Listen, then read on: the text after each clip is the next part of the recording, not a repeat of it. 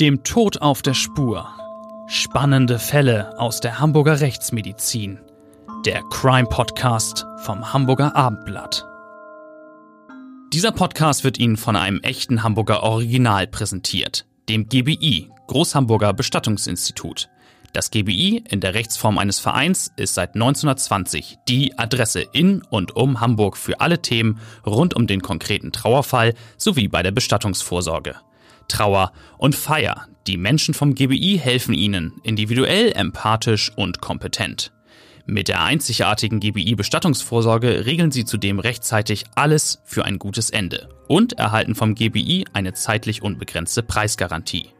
GBI, das Hamburger Original 15 Mal in und um Hamburg. Moin und schönen guten Tag. Willkommen bei unserem neuen Crime Podcast, der, dem Tod auf der Spur. Mein Name ist Bettina Mittelacher. Ich bin Gerichtsreporterin für das Hamburger Abendblatt. Ich mache das schon ziemlich lange, jetzt seit fast 30 Jahren. Und bei mir ist Professor Klaus Püschel, der Direktor des Instituts für Rechtsmedizin am UKE. Und äh, wenn ich sage, ich mache das seit 30 Jahren, dann äh, kann er eigentlich nur milde lächeln, denn er ist im Job schon sehr viel länger als ich. Na, so viel ist das auch nicht, Bettina, aber immerhin. Seit 76 äh, bin ich Rechtsmediziner hier in Hamburg am äh, UKE, also dann schon über 40 Jahre und seit 1991 bin ich Direktor des Instituts und in dieser Zeit, also seit Mitte der 70er Jahre bis jetzt, habe ich, glaube ich, wirklich sehr viel ungewöhnliche Fälle hier in Hamburg mit untersucht, mit bearbeitet und über diese Geschichten weiß ich alles. Wenn du alles weißt, ähm, reden wir doch gleich heute mal über einen Fall, der Hamburg sehr verstört hat, äh, einen sehr außergewöhnlichen Fall. Und äh, da geht es um zersägte Körper, es geht um Atombunker, es geht um Säure, ein wahres Horrorszenario. Und ähm, man kann sagen, der Fall des Säurefassmörders, um den es heute gehen soll, ist auch für einen Rechtsmediziner, für einen so erfahrenen Rechtsmediziner sehr besonders. Ja, das hat es äh, vorher und hinterher hier in Hamburg nie wieder gegeben. Und äh, das ist für Hamburg Kriminalgeschichte, aber auch übrigens nicht nur für Hamburg, sondern wenn man so die kriminologische Literatur durchschaut, dann findet man nur wenige Fälle, die entfernt daran erinnern. Und in dieser Konstellation mit Atombunker, mit sexuellem Missbrauch, mit vermissten Angelegenheit, Entführungen in dieser Art und Weise hat es das überhaupt nicht mehr gegeben. Mörder und Monstrum waren Überschriften, die diese Sache schließlich äh, publik gemacht haben. Dann hieß es auch der geheime Friedhof des Frauenmörders. Äh, ein tatsächlich monströses Verbrechen, um das es da geht. Denn ein Hamburger Kirschner hat innerhalb von zwei Jahren zwei Frauen entführt. Die eine war 61 Jahre alt, die andere 31. Und er hat sie in einem schallisolierten und mit einer Eisentür verrammelten Atombunker in seinem Garten gefangen gehalten. Und dann hat er die Opfer erpresst und auf grausame Weise missbraucht und gequält und dann ermordet und zerstückelt und dann ihre Leichen in Säurefässern aufgelöst. Das ist in jeder Hinsicht aufwühlend.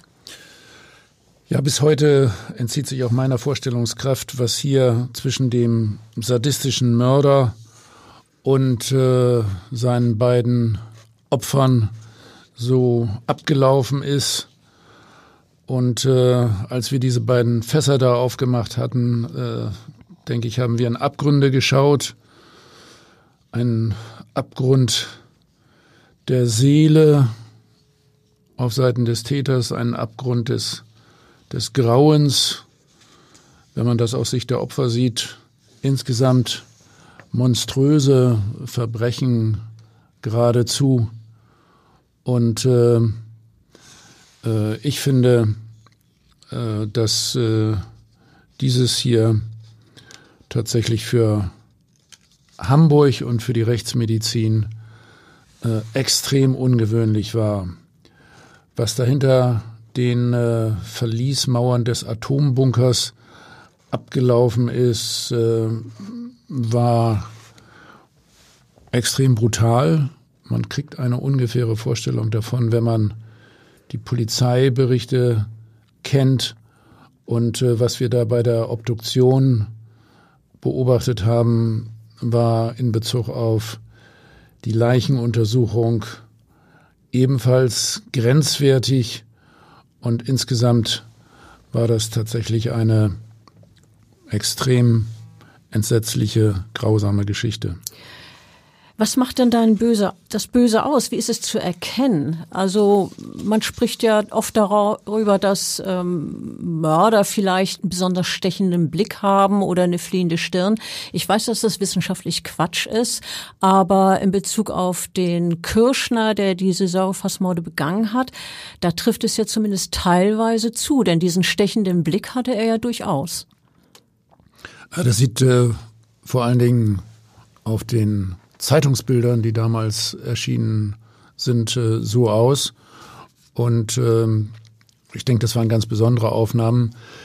Äh, den Mann habe ich äh, später ja persönlich getroffen. Zum Beispiel musste ich ihn für das zuständige Landgericht im Gefängnis untersuchen.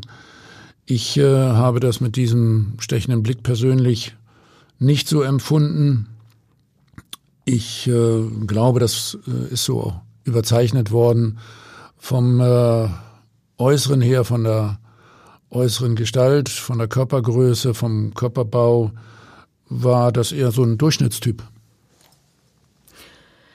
Aber er muss ja doch sehr einschüchternd gewesen sein. Eine Bekannte von mir hat ihn mal kennengelernt und ähm, sie hat mir erzählt, wie er sie durch ihr Haus geführt hat und dass er dann äh, so hinge hingezeigt hat an eine andere Stelle und zu ihr gesagt hat, und da hinten ist mein Atombunker, der ist schalldicht. Und wenn da einer schreit, hört das niemand. Das hat sie unheimlich beeindruckt im negativen Sinne. Sie fand das wirklich beängstigend, wie er das erzählt hat. Und das äh, Schlimme ist ja, dass er recht gehabt hat mit dieser Einschätzung, dass das niemand hört. Denn in diesem Verlies, in dem die Frauen eingesperrt waren, muss es ja wirklich viele Schreie gegeben haben, nach allem, was man weiß über die Quälereien. Und nachher gab es dann tödliche Stille. Die 61-Jährige, die er entführt hat, äh, wurde im März 1986 vermisst. Und ähm, sie hat dann Briefe geschrieben an ihren Ehemann, sie habe Arbeiten satt und wolle nur noch leben. Und es geht auch später Post von ihr ein. Postkarten und Briefe auch von Teneriffa. Und äh, zweieinhalb Jahre später passiert das Gleiche mit einer 31-Jährigen, in, die in einem Brief an ihren Lebensgefährten schreibt, dass sie ihn verlassen habe und es kommt später Post aus Chile und der Schweiz und Brasilien. Und äh, in Wirklichkeit ähm, war die Frau nicht in Brasilien, sondern war in ihrem Verlies und ist gequält worden. Wir haben den Fall ja auch in unserem Krimisachbuch Töte Lügen nicht aufgeschrieben. Und äh, die Besonderheit an dem Fall war, dass es noch ein drittes Opfer gibt, ohne dass der Fall womöglich gar nicht aufgeklärt worden wäre. Du hast die Frau, dieses dritte Opfer kennengelernt. Das war kurze Zeit, nachdem ich äh, in Essen mal gearbeitet hatte als Institutsdirektor. Ich war gerade wieder hier in ähm, Hamburg angekommen sozusagen und äh, habe damals äh, die ganz normalen Dienste mitgemacht und da gab es dann einen Einsatz im Polizeipräsidium äh, zu einem Entführungsfall. Der Fall war damals gar nicht in den Medien äh, tatsächlich äh, publiziert worden. Geheime Kommandosache der Polizei.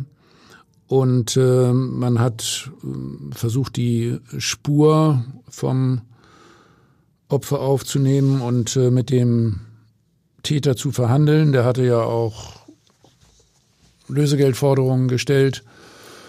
300.000 Mark waren das damals? Ja, D-Mark-Zeit noch. Und äh, die Frau tauchte dann plötzlich wieder auf und äh, ich musste sie im Polizeipräsidium äh, untersuchen.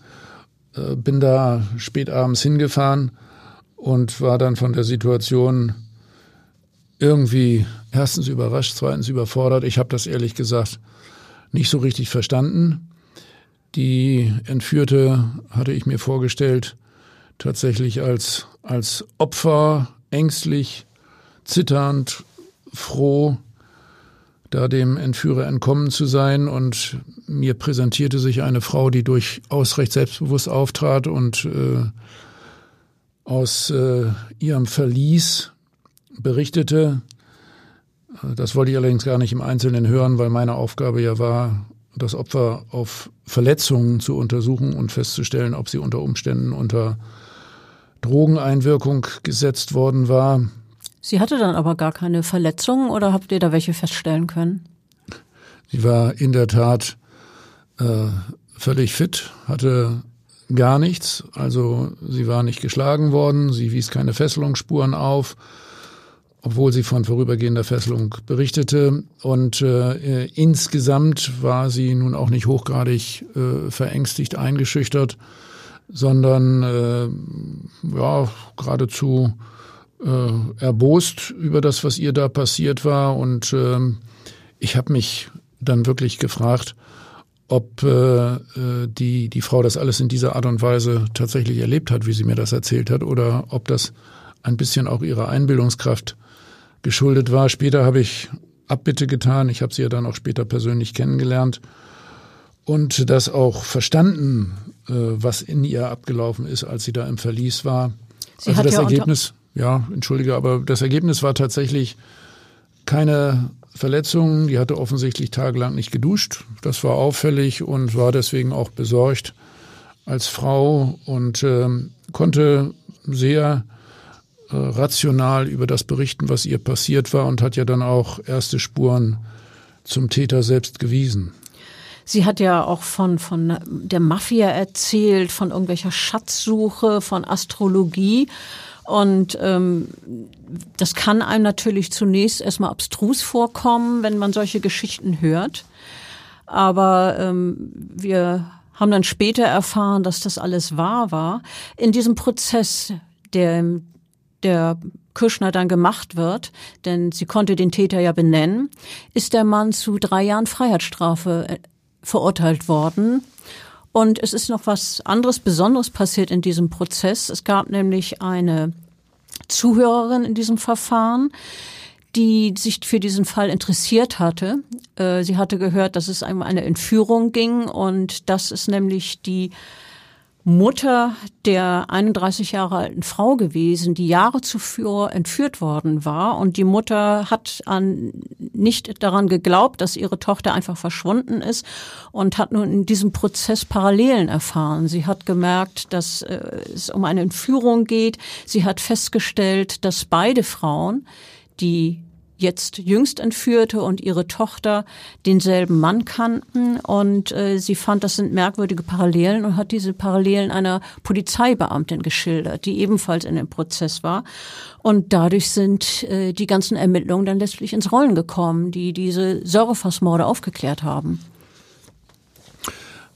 Ja, das war äh, in der Tat eine merkwürdige Atmosphäre.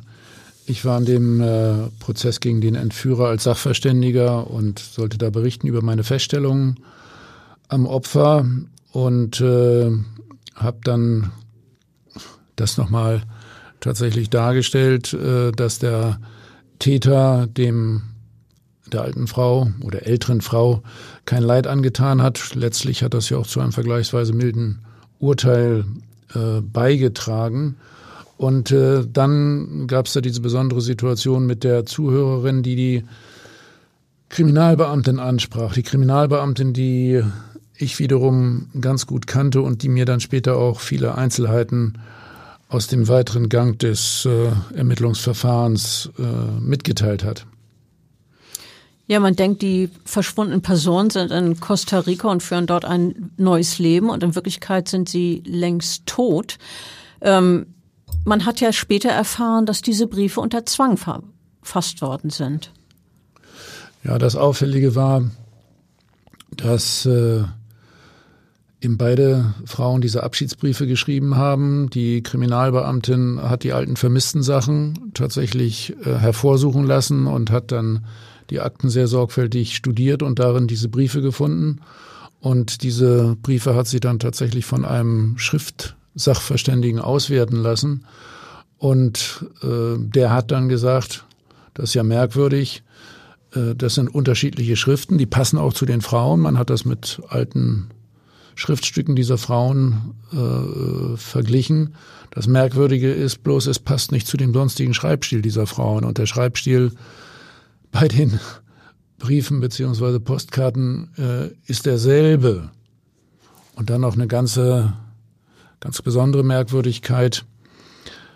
Äh, durch sorgfältige Untersuchung dieser Schriftstücke hat der Sachverständige herausgefunden, dass es darin sogar Hinweise auf den Täter gab. Wie haben die Frauen denn das gemacht? Na, die äh, äh, jüngere Frau hatte tatsächlich äh, mehrere Buchstaben nachgezeichnet, die äh, auf der Ansichtskarte waren und diese jetzt dick hervorgehobenen äh, Buchstaben ergaben zusammen dann äh, die beiden Worte Hilf, Lutz und das war also der Ruf um Hilfe einerseits und zum anderen der Hinweis auf den Täter mit dem Vornamen des Täters, den sie ja kannte, weil der aus dem näheren Bekanntenkreis war. Und das ist natürlich eine gräusliche Vorstellung, dass tatsächlich damals äh, eigentlich bei sorgfältiger Überprüfung dieser vermissten Fälle schon frühzeitig der Hinweis auf den Täter gegeben war.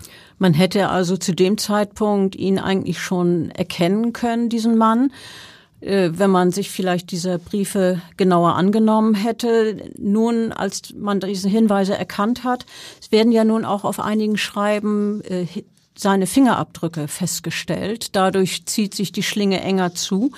Außerdem ähm, durchsucht man jetzt die Häuser des Verdächtigen und äh, findet dort unter anderem Dinge, die den Opfer gehört haben und man findet eine besonders scharfe Fleischersäge und die hatte er vorher in einem Gartenbaubetrieb gekauft und das Werkzeug hatte extra für ihn bestellt werden müssen. Was hat er denn damals gesagt bei dem äh, bei dem Laden, wofür er das braucht, diese Fleischersäge? Naja, damit äh, wollte er äh, ein halbes Schwein zerteilen und in Wirklichkeit brauchte es aber zum Zerlegen des Leichnams. Die Polizei hatte ja inzwischen eine größere Sonderkommission äh, gebildet, muss man hier äh, vielleicht noch äh, einführen.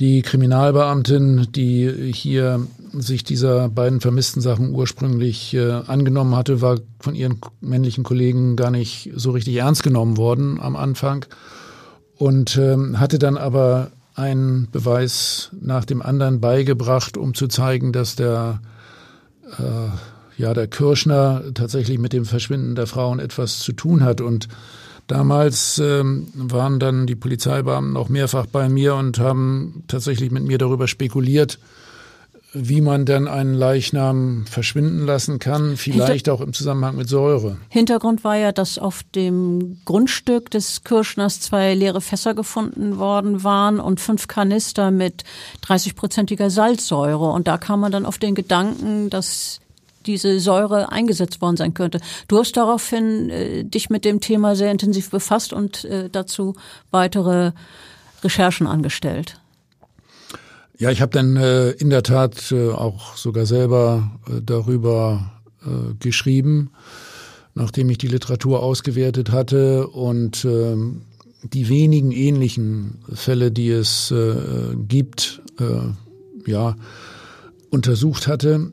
Und dabei war dann ganz klar, dass alleine durch Salzsäure ein menschlicher Körper nicht so ohne weiteres äh, aufzulösen ist. Mit Salzsäure geht das tatsächlich überhaupt nur, wenn man die Salzsäure sehr lange einwirken lässt, äh, mehrfach erneuert und zusätzlich auch das Gewebe, aber auch tatsächlich zerkleinert.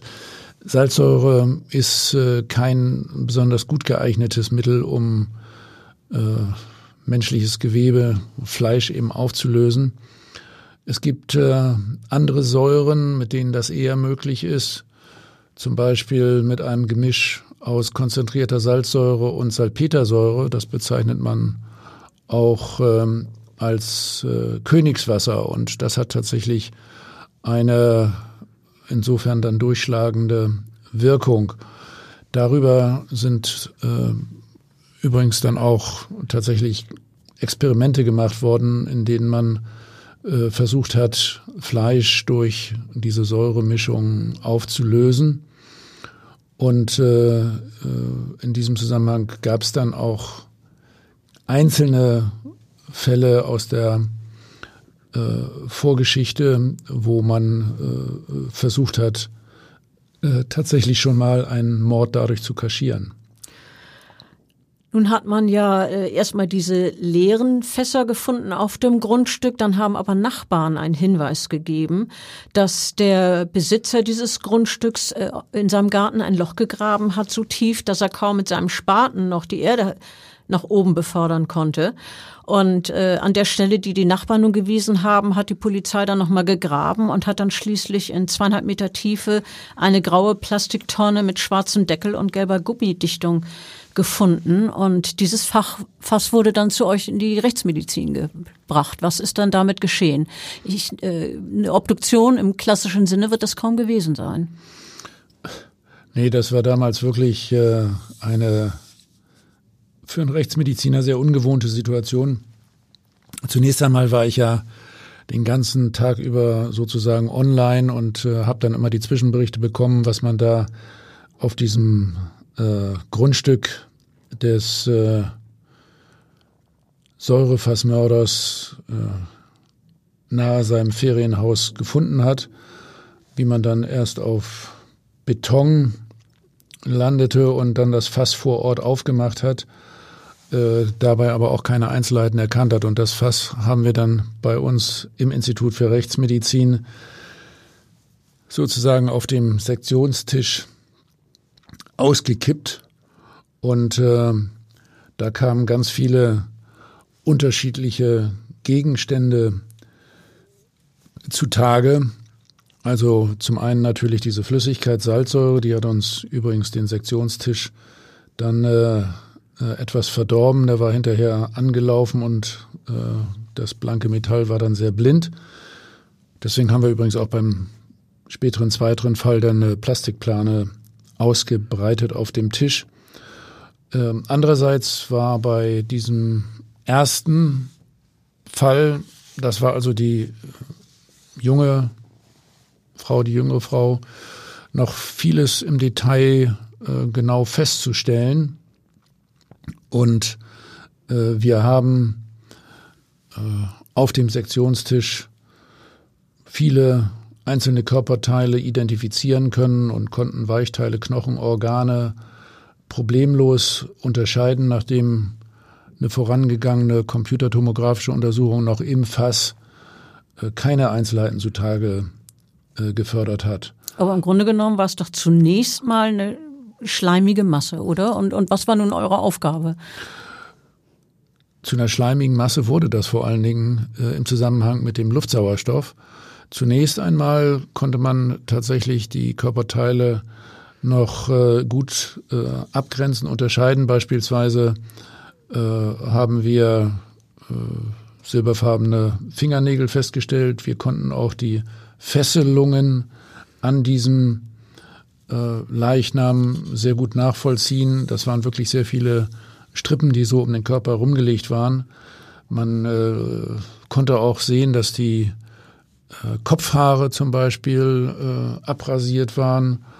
Und äh, hier konnte man eindeutig feststellen, dass der Leichnam, äh, bevor die Teile äh, in das Fass gelegt wurden, äh, auch mittels Säge tatsächlich äh, zersägt worden war. Und dann wussten wir jetzt auch, wozu der Kirschner sich diese ganz besondere ja, Fleischersäge besorgt hatte. Also man konnte tatsächlich noch Sägespuren nachweisen? Ja, an einzelnen Knochen war das völlig eindeutig, beispielsweise am, am Schienbein, da konnte man sogar die Anzahl der Sägezüge noch abgrenzen. Also das Gewebe war gar nicht so weit aufgelöst und man konnte auch sehen, dass er hier wiederholt angesetzt hatte, um das Schienbein, diesen dicken Knochen durchzusägen. Wie habt ihr denn die Frau letztlich identifiziert? Also da gab es verschiedene Hinweise, zum Beispiel die Fingernägel, das passte zu dem Leichnam. Man konnte auch ungefähr das ähm, Alter dieses Leichnams einschätzen. Entscheidend waren dann die Untersuchungen äh, zu den Kiefern und zu den Zähnen.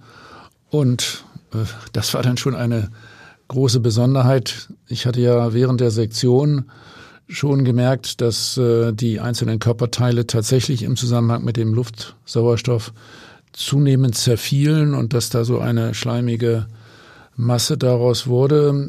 Ich bin dann wirklich äh, sehr früh am Morgen mit den Kieferteilen, also da konnte man zunächst einmal noch Knochen unterscheiden und einzelne Zähne, äh, zu unserem äh, äh, damaligen Fachzahnarzt gegangen, mit dem ich dann Zahnstatus und Gebissbefund im Detail aufgeschrieben habe und das mit dem vermissten Opfer verglichen habe, so dass wir dann hier eine äh, zahnärztliche Identifikation durchführen konnten. Das war ganz eindeutig.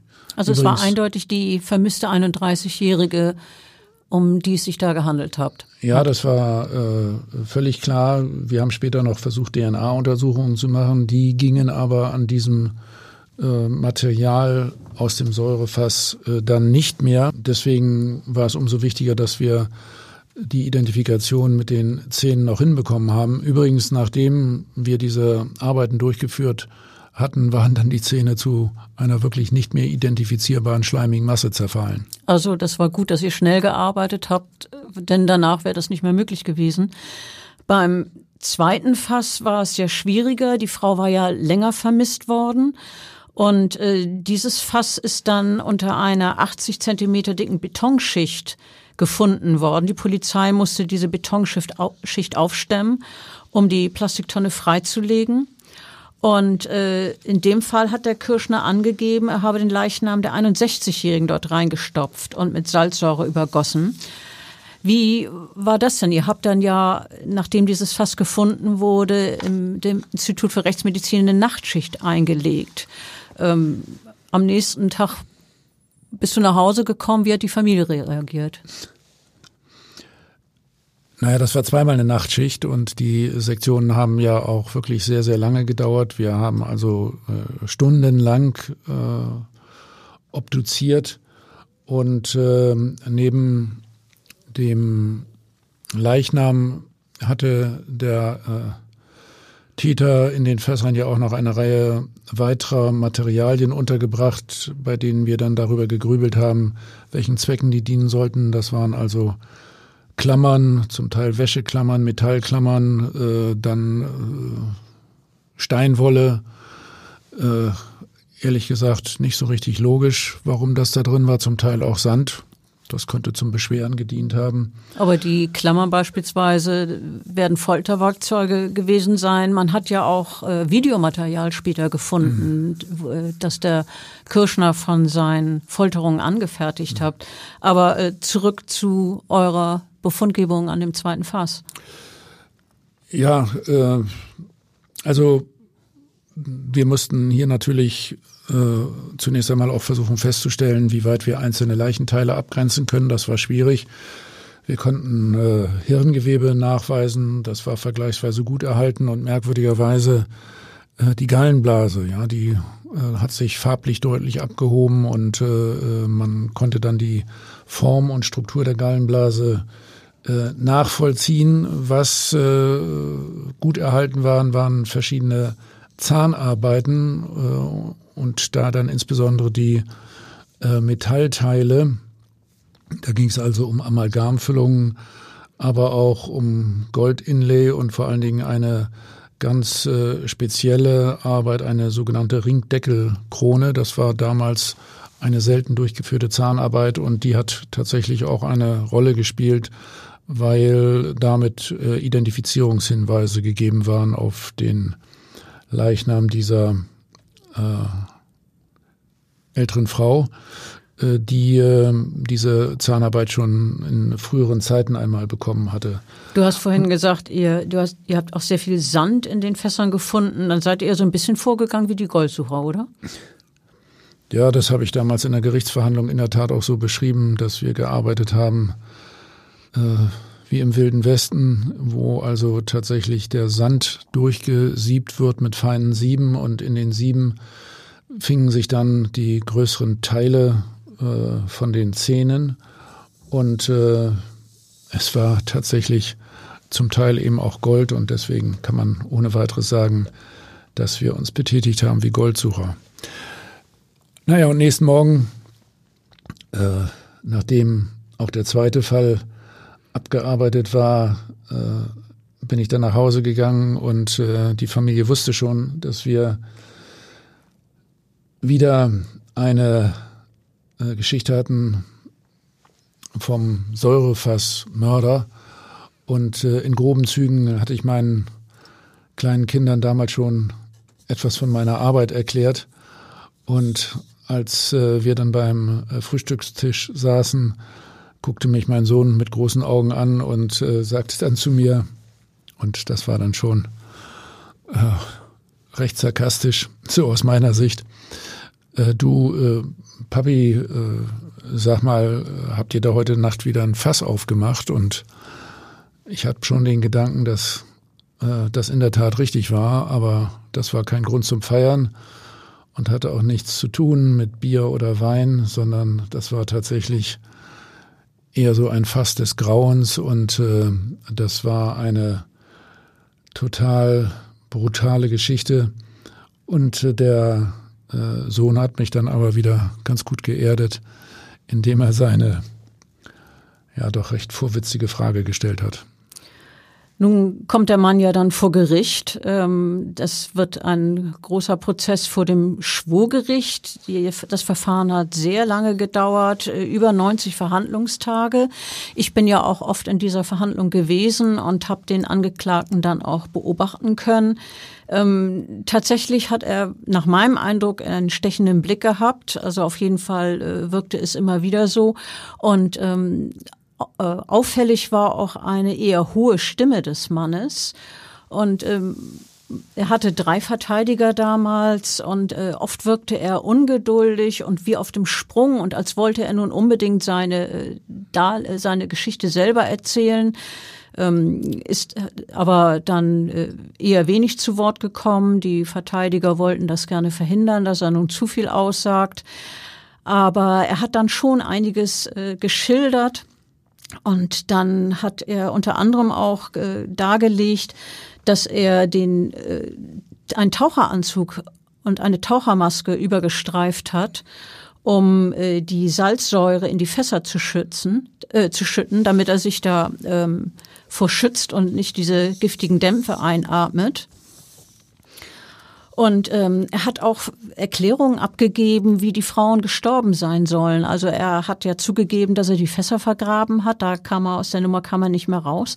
Aber er hat behauptet, die seien durch Unfälle gestorben. Die ältere soll durch einen Treppensturz gestorben sein und ähm, die andere bei Fessel Sex spielen. Und da habe sie ein Kreislaufversagen erlitten. Ähm, aber in Wirklichkeit waren es Morde, die konnte man ihm letztlich auch nachweisen und das Gericht kam dann zu der Überzeugung, dass es äh, Morde waren. Lebenslange Haft gab es dann für den Mann und besondere Schwere der Schuld und die Sicherungsverwahrung. Mehr geht ja nicht nach deutschem Recht und äh, der Mann ist heute noch im Knast. Ich glaube, das ist auch gut so.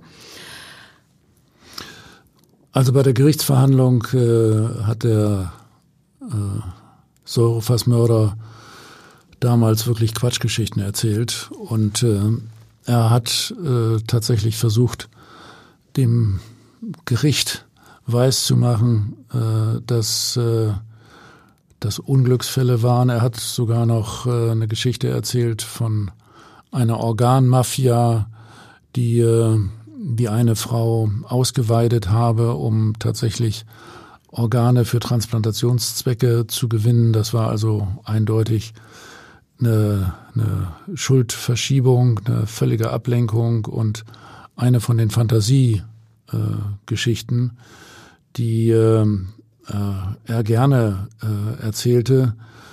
Die andere Fantasiegeschichte äh, spielte sich dann ab in der Sauna bei diesen Sexspielen und äh, auch da äh, gab es dann noch ja, Begleituntersuchungen, die ich während der laufenden Gerichtsverhandlung machen musste beim äh, Beschuldigten, weil er nämlich gesagt hatte, er sei bei diesen Sexspielen verletzt worden und ich habe ihn dann im Gefängnis auf die Verletzungen hin untersucht.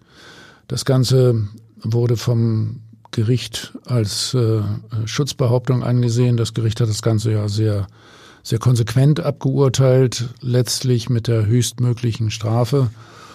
Und äh, äh,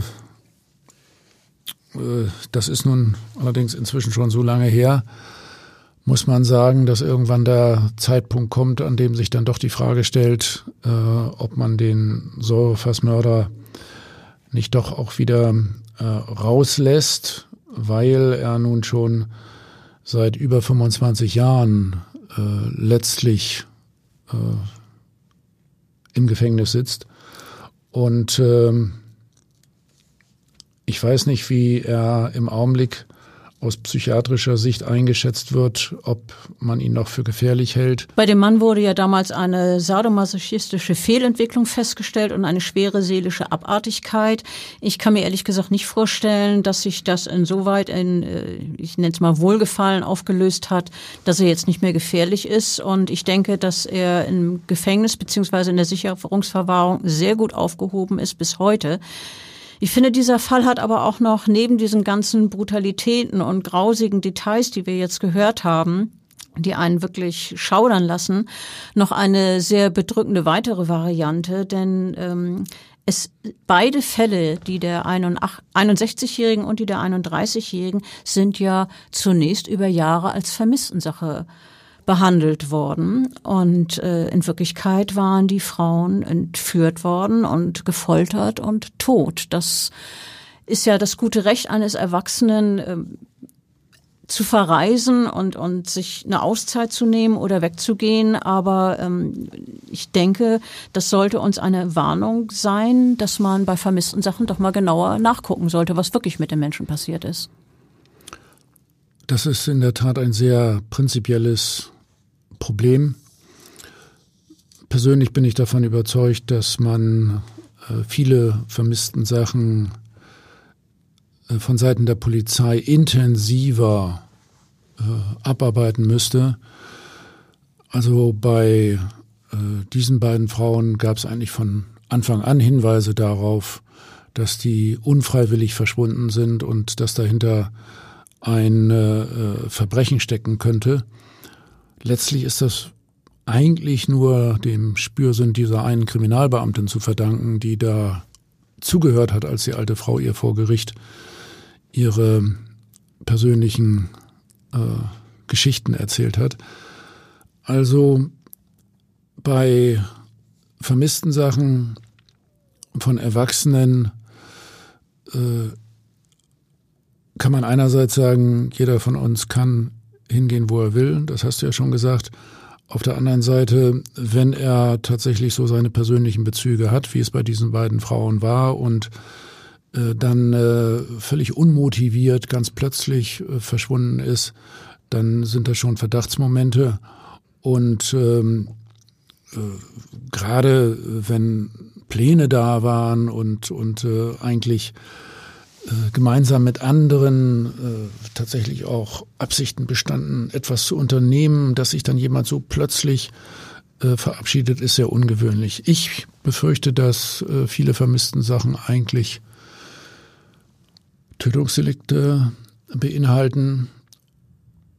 Es mag der eine oder andere Fall vielleicht auch ein Suizidfall sein, aber insgesamt vermute ich schon, wenn man das auf ganz Deutschland umsetzt, nicht nur Hunderte, sondern Tausende von vermissten Sachen, bei denen eigentlich die Mordkommission hätte ermitteln sollen.